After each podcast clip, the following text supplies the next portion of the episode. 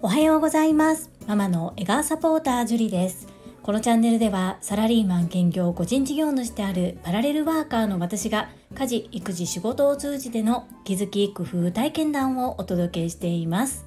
さて皆様いかがお過ごしでしょうか？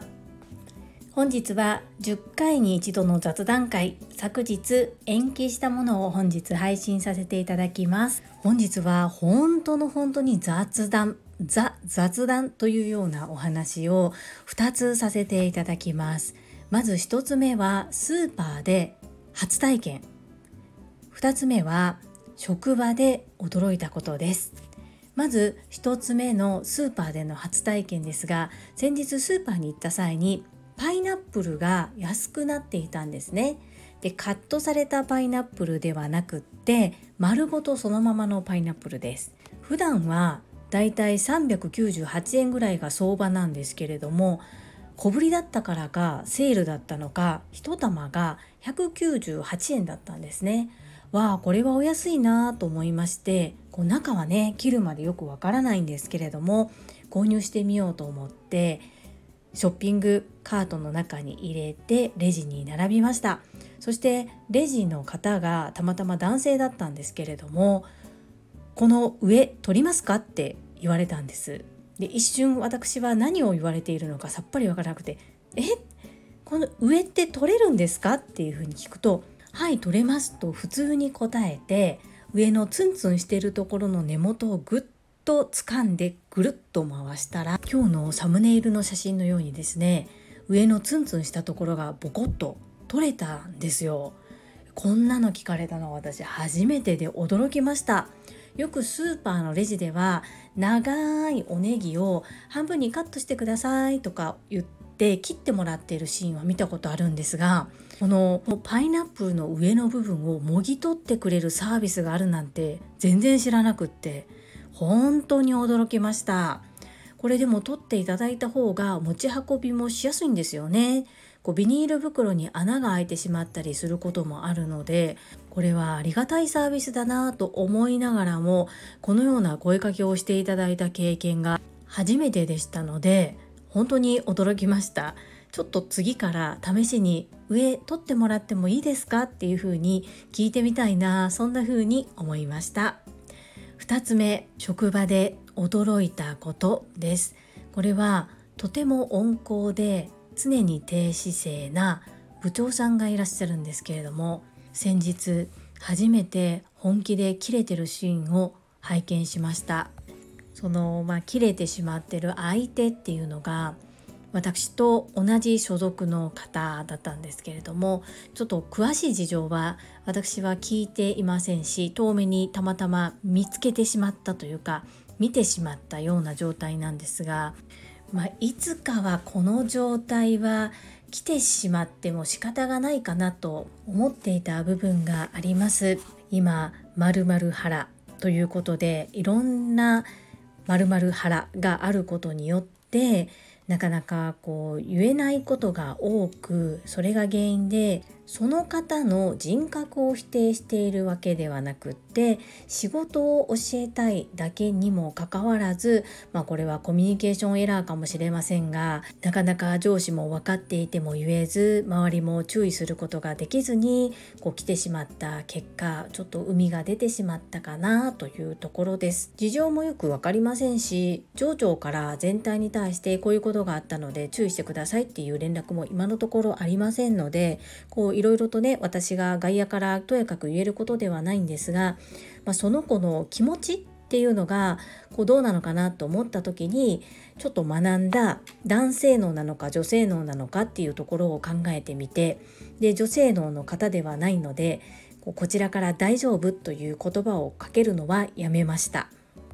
私の父もそうだったんですけど普段温厚で声を荒げることも叱ることも怒ることもほとんどない方が本当に怒るとめちゃくちゃ怖いんですよね。我が家の場合は叱る役目は母親の役割でしたですが本当に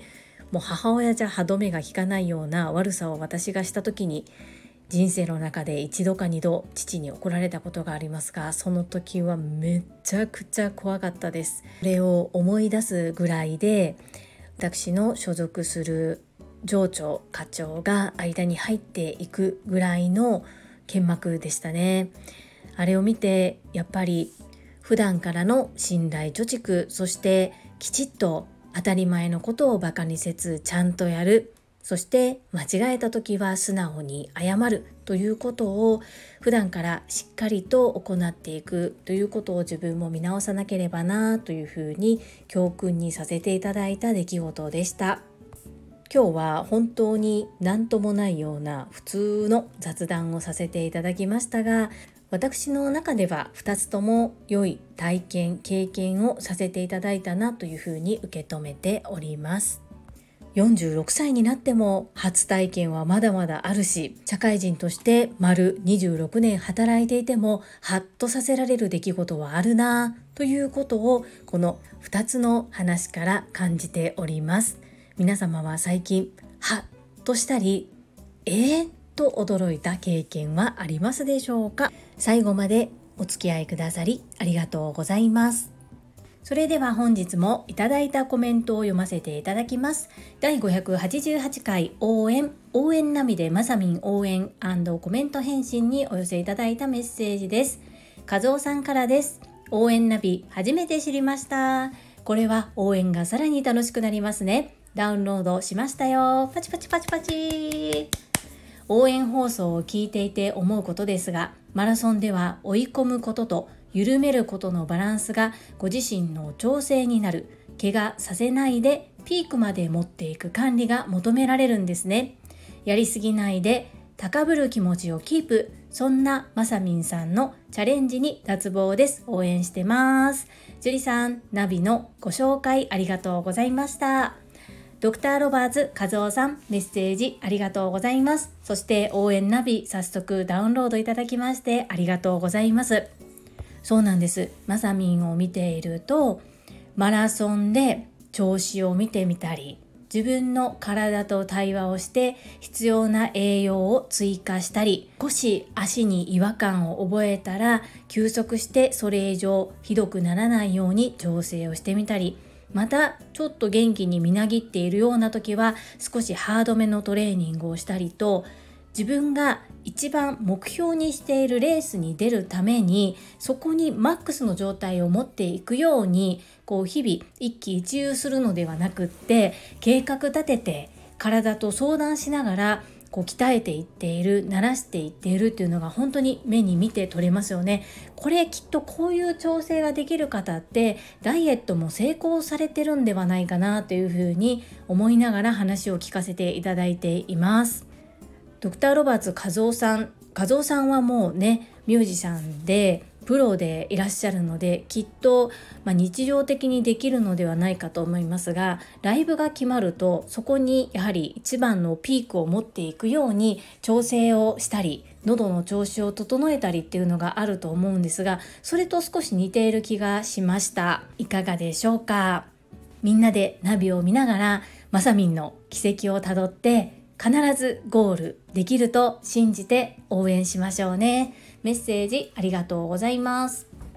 続きまして第590回つくれぽちょっと変わった発酵トリハブコメント返信にお寄せいただいたメッセージです。泉さんからです。ジュリアーノおはようございます。貴重なお時間を私の配信に使っていただき、朝一から興奮しております。ありがとうございます。そして私の彼氏、かっこ勝手に言うてごめんやで、のピースまで幸せまみれ。つくれぽもありがとう。そう、大正解。残り汁は煮物や炊き込みご飯にもおすすめなんだよ。それから発酵させたらそのまま下味つけて1週間ぐらい冷蔵庫で置いとけるし、忙しいママや本気筋トレの方にほんまにおすすめ。ジュリアーノ、私も宣言します。エブリデイボクササイズ。たるめるストレッチも。ジュリアーノいつも探求心をありがとう。かっこティケオさん。探求心を教えてくださりありがとう。イズミーナメッセージありがとうございます。こちらこそ素敵なレシピのご紹介ありがとうございました。こう鶏肉を買ってきたその日のメニューではなくって1日後2日後ぐらいのメニューとしてもいいですしたくさんこう蓄えておいて下味さえつけておいてこうパッと取り出せるっていうのもいいかもしれませんね。そして残り汁の使い方もありがとうございます。改めてイズミーナが発信してくれた音声配信の概要欄にも残り汁の使い方も記載くださっていましたね。ありがとうございます。エブリデイボクササイズですね。イズミーナは結構ストイックな感じなので、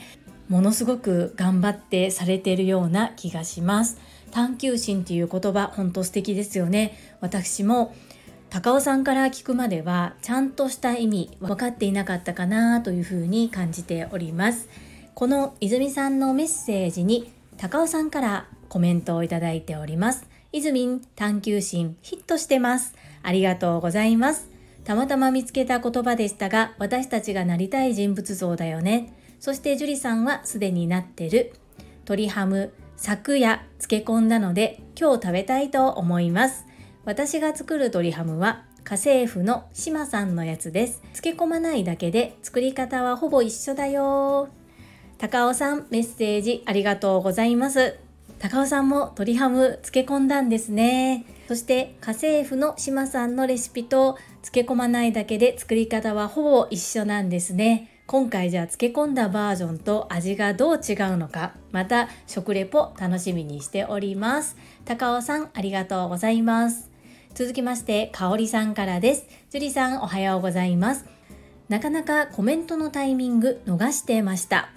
イズミンの鶏ハム、私も気になってたんです。早速やってみようって思います。いつもありがとうございます。まさみん応援アプリで私も応援、みんなで応援しましょう。遅ればせながら私の振り返り、1分筋トレ丸、1分読書丸、週4回ウォーキング×私もちょっと見直します。私もマミピー応援というか私もリアルベースキャンプまでに痩せたいので一緒に頑張ります。歩くかエクササイズ毎日やってインスタストーリーに投稿する。やるぞやるぞやるぞ。頑張ります。樹里さんの探求心すごいって私もそう思いますだって私も寄せられまくってますありがたいですかおりさんメッセージありがとうございますかおりさんは結構イズミーナのレシピ今までもチャレンジされていますよね。ボーンブロススープだったり、あと酒粕クリームとか、とヨーグルトも挑戦されてたのではないかなというふうに思います。素敵ですよね。ぜひぜひ、香里さんならすぐ作れちゃいますので、試してみてください。とっても美味しかったです。そして、1週間の振り返りもありがとうございます。コメントは本当に気になされなくて大丈夫です。いただけるのは本当に嬉しいんですけれどもくれぐれも無理のないようによろしくお願いいたしますそうですね拝見していると香里さんの場合はこの週4のウォーキングっていうのが×になりがちなのでここをもう少しハードルを下げるかやり方を変えてもいいかもしれません。ご自身でおっしゃっているように歩くかエクササイズを毎日やってインスタストーリーズに投稿するとかもいい感じですね。はい。私も週に3回1回30分こう外に走るっていうような目標をもう少しかなりスモールステップにレベルを下げたことで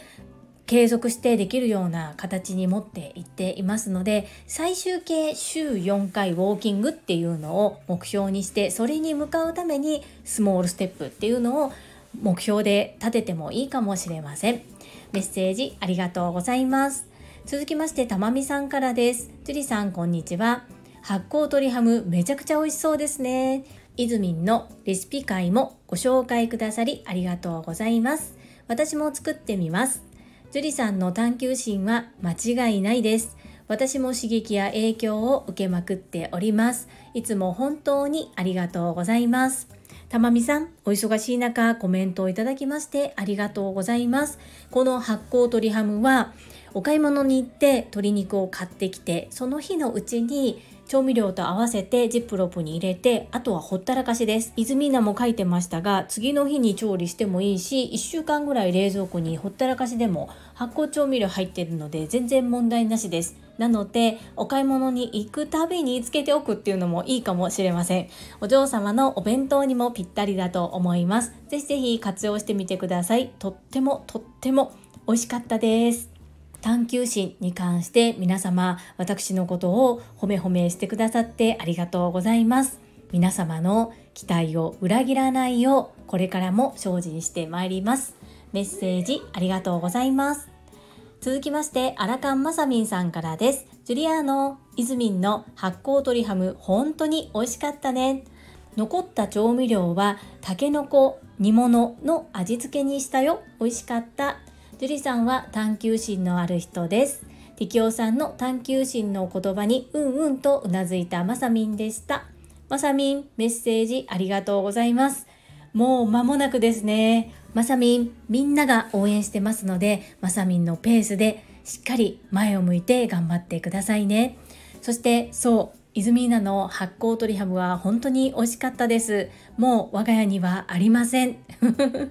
追加で漬け込む予定にしております。残った調味料でたけのこの煮物美味しそうですね。適応さんが褒め褒めしてくださった探求心というお言葉が皆さんの間で広がっています。日々精進で頑張ります。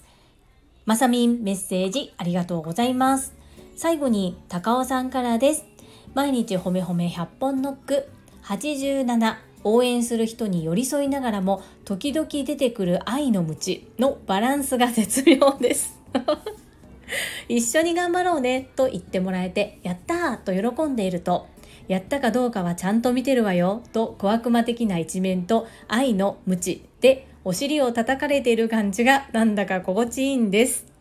こんな風に感じているのは私だけではないはずと思っている適用でした毎日筋トレもちろん継続しますよ腹筋を追加します。適用さん、メッセージありがとうございます。これはですね、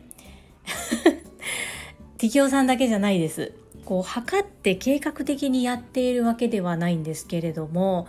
例えばイズミーナは今回 TSL8 期で受講されていますよねそしたら必ず受講後24時間以内にはスタイフのアウトプットをしましょうね私見てますよって言ってます。そしたらスパルタって言われます。そしてマミピも私決めましたっていうこのコメントをいただいた後に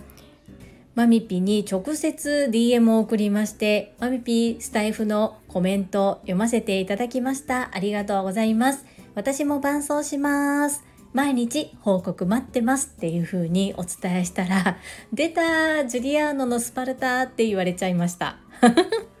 ここで私が大好きな朝倉千恵子先生のお言葉をご紹介します。決めるのは1万人、行動するのは100人、継続するのは1人。ということで、継続する1人、万が一の人になりましょうとよくおっしゃっておられますよね。決めたことをやりましょう。やったことを継続しましょうということなのでそれを言われた通りに行っているだけですやるって決めたらやるんでしょじゃあ私もやるから一緒にやろうねっていうのが私のスタンスですなので TSL の8期が講座があった日は必ず夜にイズミーナが配信をするのを私はチェックしてますしマミピがこれから毎日ちゃんと報告来るか見てますし報告来なければマミピ今日は今日はどうなのって多分言ってると思います。これが多分私のおせっかいなところなんですよね。